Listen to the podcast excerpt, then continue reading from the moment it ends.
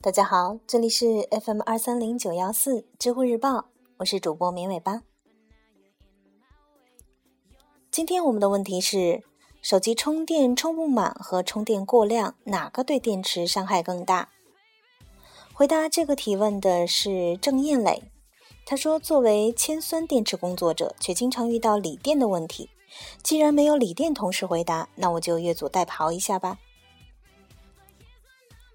相对于铅蓄，锂电在性能上的最大优点就是循环寿命长，即使全充全放上千次也毫无压力。但缺点是对过充过放反应灵敏，一旦过充或过放，电池就发生不可逆的损坏。为了应对过充过放，所有的锂电都有复杂而严格的电源管理系统。该系统会严格控制进出电池的电量，从而保证电池一直在安全状态下工作。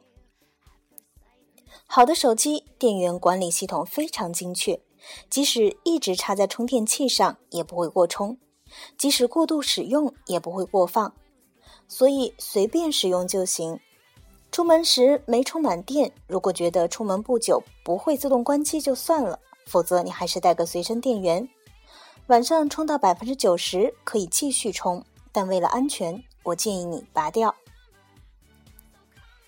如果锂电池电源管理系统不够好，那么虽然过充和过放都会直接导致电池报废，但对于使用者而言，过充的影响更大，因为过放了最多也就是电池寿命终止，但过充了电池膨胀或者爆炸，这麻烦就大了。据说苹果手机的电源管理非常牛，在充满电后，并不停止充电，而是开始放电，放出百分之五左右后再充，如此循环，不明觉厉啊！